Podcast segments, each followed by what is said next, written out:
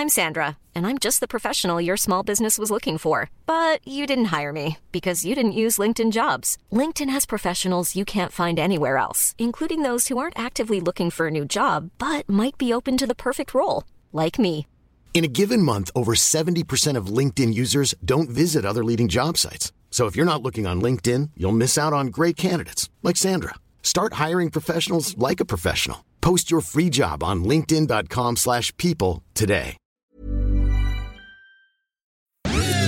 Dixo presenta Factor Kaiser con Max Kaiser. Dixo is back. Información trascendente con Max Kaiser. Factor de cambio. Factor Kaiser.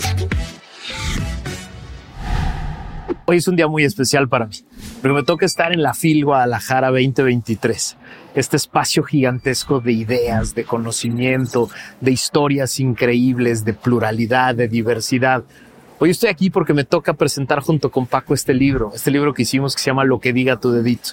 Un libro que hicimos para ti, para ustedes, para los ciudadanos, para que todos tengamos un piso mínimo de conocimiento sobre la política, sobre las instituciones. En este librito hay 30 conceptos básicos que todo mundo debe conocer, que todo mundo debe entender que, que, que, que, nos sirven para tener, para poder dar la batalla, para poder dar las grandes discusiones, qué es el poder judicial, qué es el poder legislativo, qué es el poder ejecutivo, la cuenta pública, la corrupción, la violencia, los empresarios, la ciudadanía, las cosas básicas de una democracia que te permiten defenderla, defenderla como lo que es, como un espacio de diversidad y de inclusión en el que el poder tiene que respetar las leyes, cuidarnos a todos y no excederse, y si no, que haya responsabilidades. De eso se tratan estas grandes discusiones. Lo que quiero hacer en el programa de hoy, en el episodio de, de, Factor Kaiser 139, es darles un recorrido por este mundo, darles algunos aspectos de, de, de las discusiones, de, del conocimiento, de, de la función. Eh, voy a platicar con mi amigo Paco Calderón, con el coautor de este libro, de por qué el presidente y la candidata no quisieron venir a Nafile, a qué le tienen miedo, cuáles son las cosas que se discuten aquí. ¿Es este un cónclave de derecha? ¿Es este un espacio de la derecha para atacar a, a, a, a los políticos de la izquierda mexicana, estas etiquetas de autoproclamación de la lateralidad política que ya ni existen?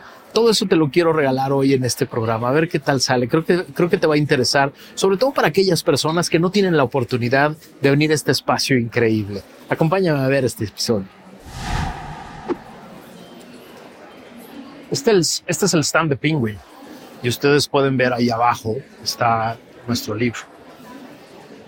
Estas son todas las personas que vienen a comprar, que vienen a buscar ideas nuevas, que vienen a tratar de entender el mundo complejo en el que vivimos a través de los libros.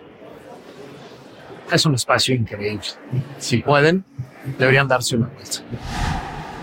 Este es el stand del Fondo de Cultura Económica.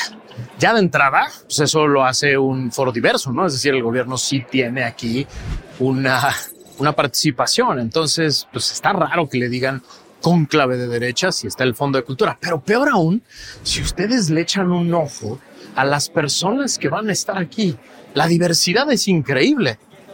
No, en realidad no, estoy siendo lo más irónico que puedo, porque se trata de los mismos porristas de siempre, de las mismas personas que vienen a hablar bien del gobierno y tratar de desacreditar a personas que no concuerdan con sus ideas. Sí, creo que es muy grave que el gobierno utilice a los espacios de difusión del conocimiento público para hacer porrismo, para tratar de vender sus propias ideas. Échenle un ojo a estas personas. Son los porristas del gobierno de siempre. Las mismas personas que hablan bien. Qué bueno que tengan un espacio. Qué mal que todo el programa del gobierno sea echar porras. Y si nos metemos aquí al, al, al, espacio, lo que van a ver ustedes son puros libros de una sola tendencia política, de una sola visión de la política. Lo que ven ustedes en el stand del Fondo de Cultura Económica son libros que tratan de apoyar una sola idea. Y de eso no se trata. No se trata de tener un espacio público, una empresa que difunde el conocimiento, que solo difunda una forma de entender el conocimiento. Ustedes van a encontrar aquí simplemente libros que apoyan una visión de la política y no van a encontrar aquí nada, ni un solo libro. Me puse a revisar todos los libros que hay por aquí y ustedes no van a encontrar un solo libro que desacredite una sola de las cosas que ha dicho este libro.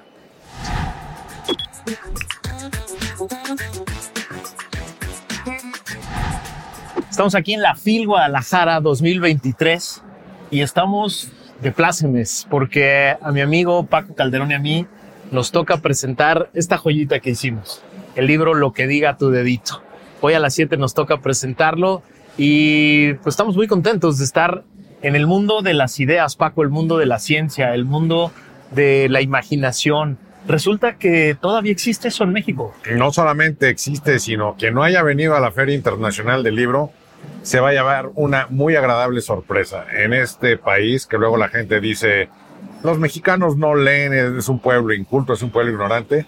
El ver estas multitudes que día con día inundan este gigantesco recinto de la Expo Guadalajara, todos leyendo, todos comprando libros, todos interesándose por, por libros de todo tipo y de todos lados del mundo, es verdaderamente muy, muy alentador. Te sube las pilas, te da esperanza en este país. ¿Qué quiere decir que la candidata del oficialismo y el presidente no hayan querido venir aquí.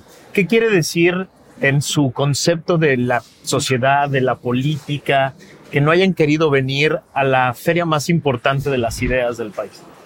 Tres cosas. Eh, lo primero, una enorme soberbia. Lo eh, segundo, un gran complejo, porque no vienen porque tienen miedo de sentirse menos, de no saber opinar. Y la tercera, pues que son realmente cinco, ¿no? este, yo creo que hay un gran desprecio por, por las ideas, nacido del complejo. Es un hombre, este, muy limitado, se le nota, y entonces nunca quiere presentarse en escenarios donde se resalte su ignorancia, eh, su poco mundo eh, y su pequeñez. Pero como es un hombre muy limitado, con poderes ilimitados, y su candidata no puede separarse un milímetro, ella dice no puedo zigzaguear. Entonces, si él no va, pues ella tampoco va. Y no te, y no te extrañe que tampoco vengan los paleros del bienestar, porque el año pasado no vinieron. El presidente dijo que él no iba a ir y no vino ninguno. Es muy emblemático para la campaña que la candidata no quiera ir a foros donde la reten, donde no le echen porras. ¿No te recuerda el 2006, la campaña del 2006 en la que López se escondió solo en foros a modo, en lugares cómodos, que no fue al segundo debate? ¿No te recuerda esa misma dinámica? Pero ves que siempre ha sido así. El presidente siempre rehuye ir a donde alguien le pueda reclamar. resulta realmente irónico, triste, que por ejemplo, ahora con la tragedia de Acapulco, si el presidente va a Acapulco, tiene que recorrerlo desde la bahía en un barco de la Marina perfectamente protegido. Y en cambio puede ir a Badiraguato. Yo quiero que un día trates de entrar a Badiraguato y no te pare alguien y te dice a qué viene. ¿No era este el presidente que se decía el más cercano al pueblo, que podía recorrer todas las calles, que podía ir a cualquier foro y en todos lados le, le iba bien? No, que eso es politiquería. Nunca cuando hay una tragedia se aparece el presidente. Él dice que eso es politiquería. Se cae el metro, entre otras cosas, gracias a los buenos manejos de la científica que ahora quiere poner en el poder, el presidente no se para, que porque eso es politiquería. Pero eso sí, él organiza acarreos para que lo vayan a adorar al zócalo, ¿verdad? Y tienen que pasar lista y tienen que recibir su torta para que lo aplaudan. Un hombre que día con día tiene paleros que lo adulen porque lo necesita.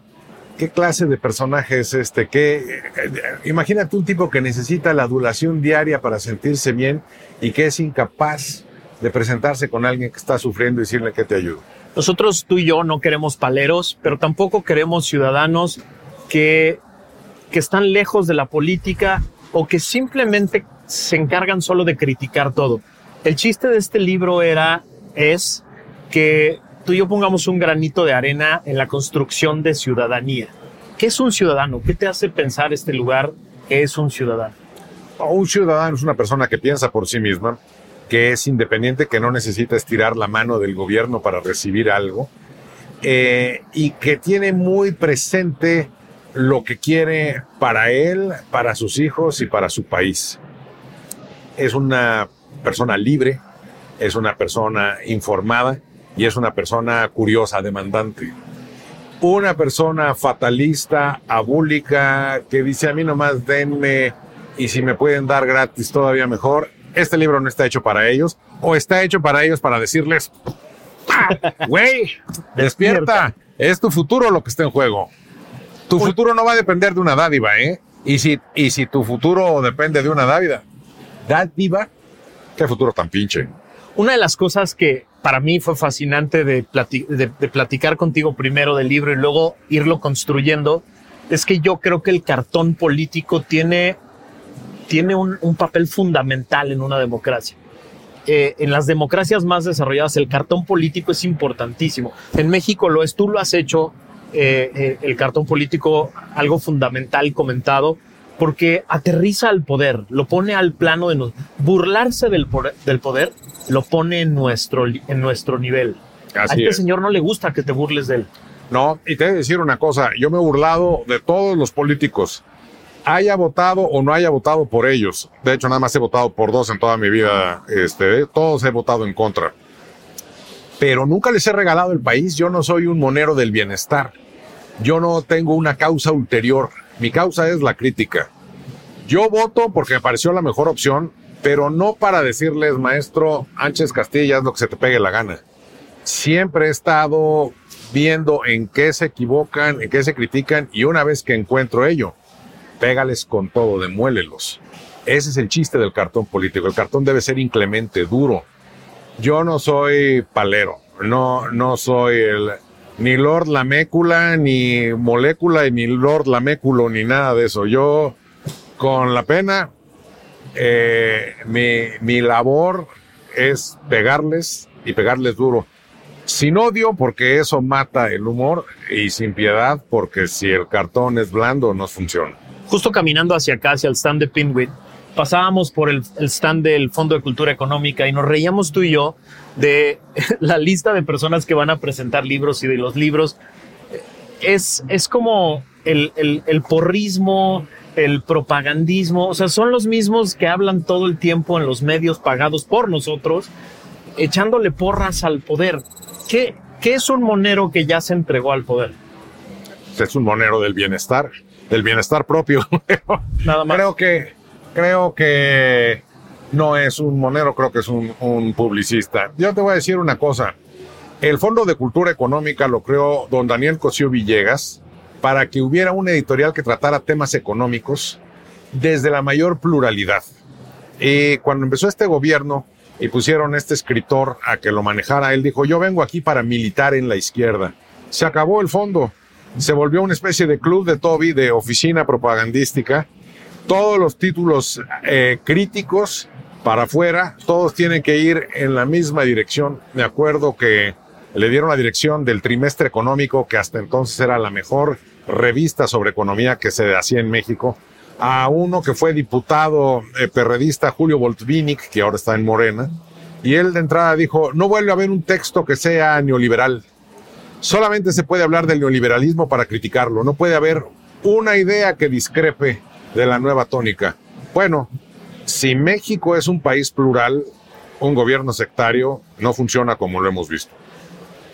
Además de que está el Fondo de Cultura Económica, tú ves aquí en este mundo de conocimiento, de ideas, de libros, ¿tú ves aquí un conclave de la derecha? Hombre, por supuesto que no.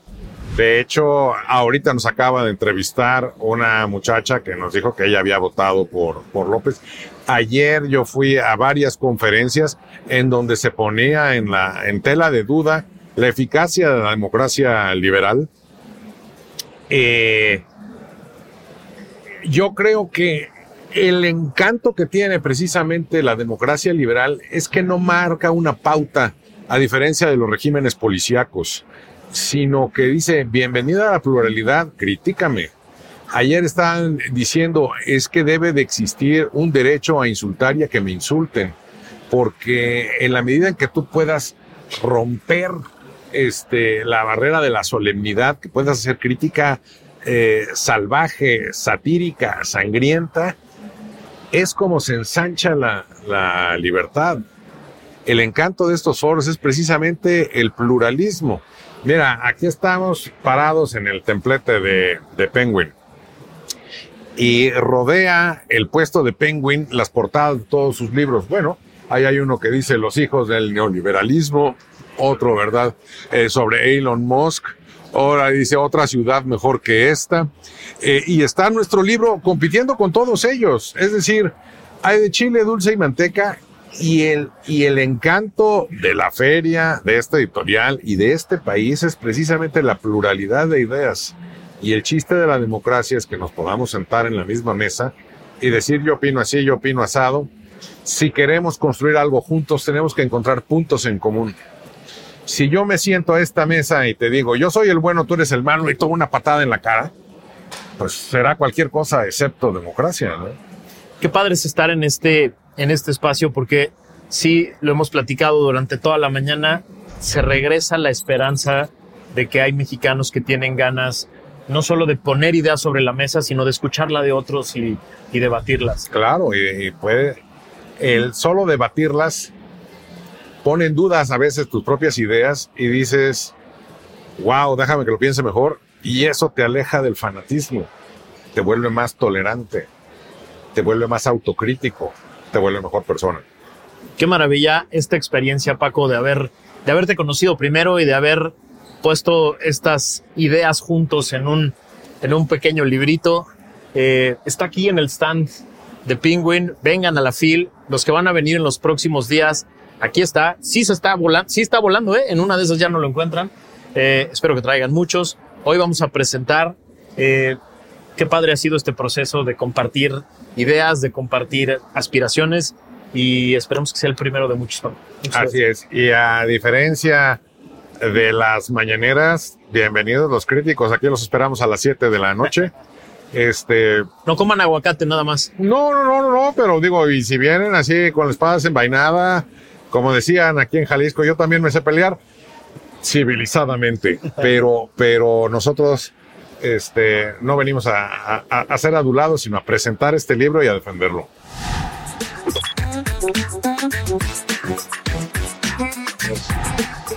¿Qué ha pasado allá afuera, en México, fuera de la FIL, mientras yo he estado aquí en estas últimas horas? ¿Qué, qué, ¿Cuáles son los cinco temas más relevantes? El primero, la corcholata fue a Palacio Nacional a que le dieran línea. ¿Cómo voy, señor presidente? ¿Cómo va mi campaña? ¿Qué más tengo que hacer? Fue que le pusieran su estrellita en la frente, de bien portada, porque de manera permanente y muy disciplinada, eso sí hay que reconocerlo, muy disciplinada, se ha encargado de decir en todos los foros que ha podido que ella no le va a mover un milímetro al obradorato. Por eso yo creo que fue a que le pusieran su estrellita, porque en todos los foros ha dicho, todo bien, en la seguridad vamos a toda madre, en la salud vamos re bien, hay medicinas para todos, está buenísimo lo que ha pasado en infraestructura porque todas las obras se han hecho de maravilla y van a servir un chorro yo creo que fue a que le pusieran su estrellita porque no se ha salido del guion. Y el guion es continuidad completa, continuidad absoluta. Y en ese guion se ha mantenido. Tema número dos. Me preocupa mucho ver la gran diferencia que hay en este momento en el país en las coberturas de las campañas y te debería de preocupar también a ti, porque a donde se mueva Claudia, donde se mueva Clara y a donde se muevan los candidatos, ahí van los medios de comunicación a comentar de todo. Hizo, pasó, sonrió, saludó, etcétera. Ahí están en coberturas gigantescas, medios de comunicación masiva y diferentes plataformas comentando todo lo que hacen en cada uno de los pasos de las campañas de los candidatos del oficialismo. Y mientras, Xochitl Galvez llena foros como el de Jalisco, el que estuvo aquí hace un par de días en Guadalajara, eh, y foros por todo el país y las coberturas son mínimas.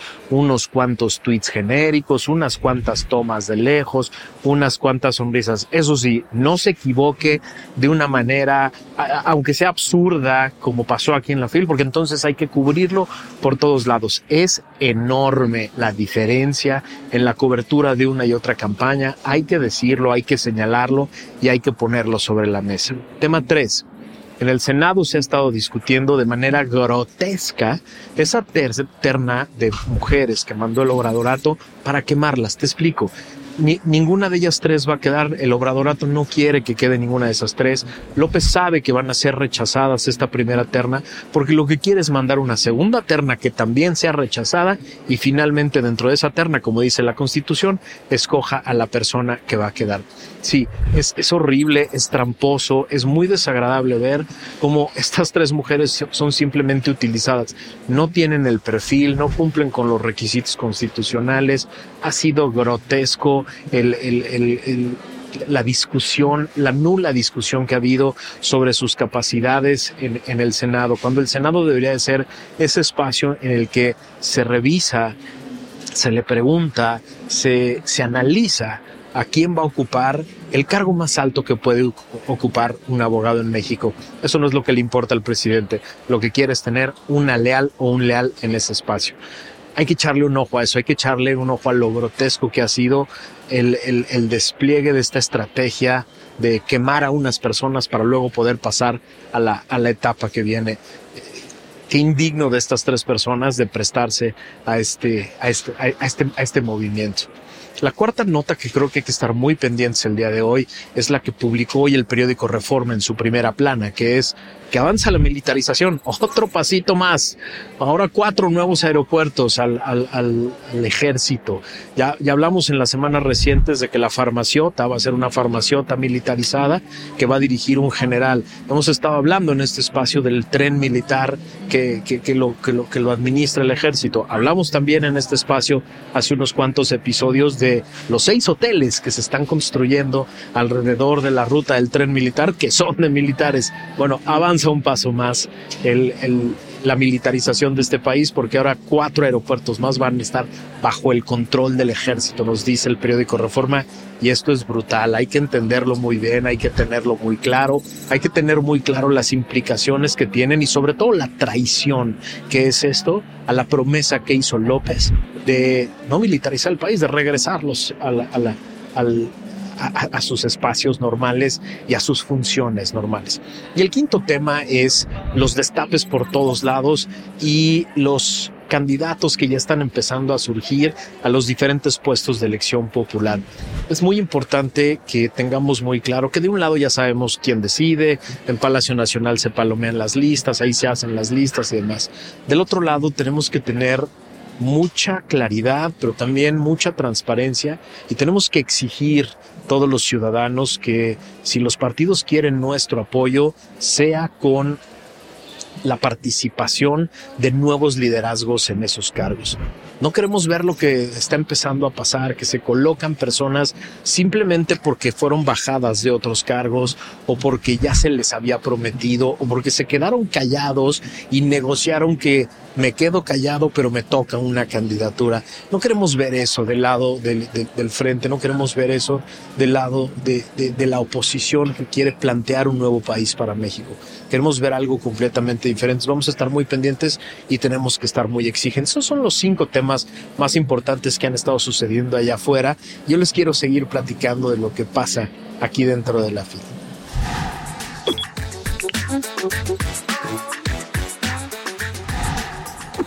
Una de las grandes discusiones de este país es sobre la educación. Y parecería que cuando hablamos de educación, solo hablamos de maestros, de salones de clase, solo hablamos de los sindicatos, del presupuesto del gobierno, de la Secretaría de Educación, y no, resulta que educación también es poner a disposición de todo mundo el conocimiento. Y por ejemplo, a través de los libros. La FIL es ese espacio en el que la educación está en el centro.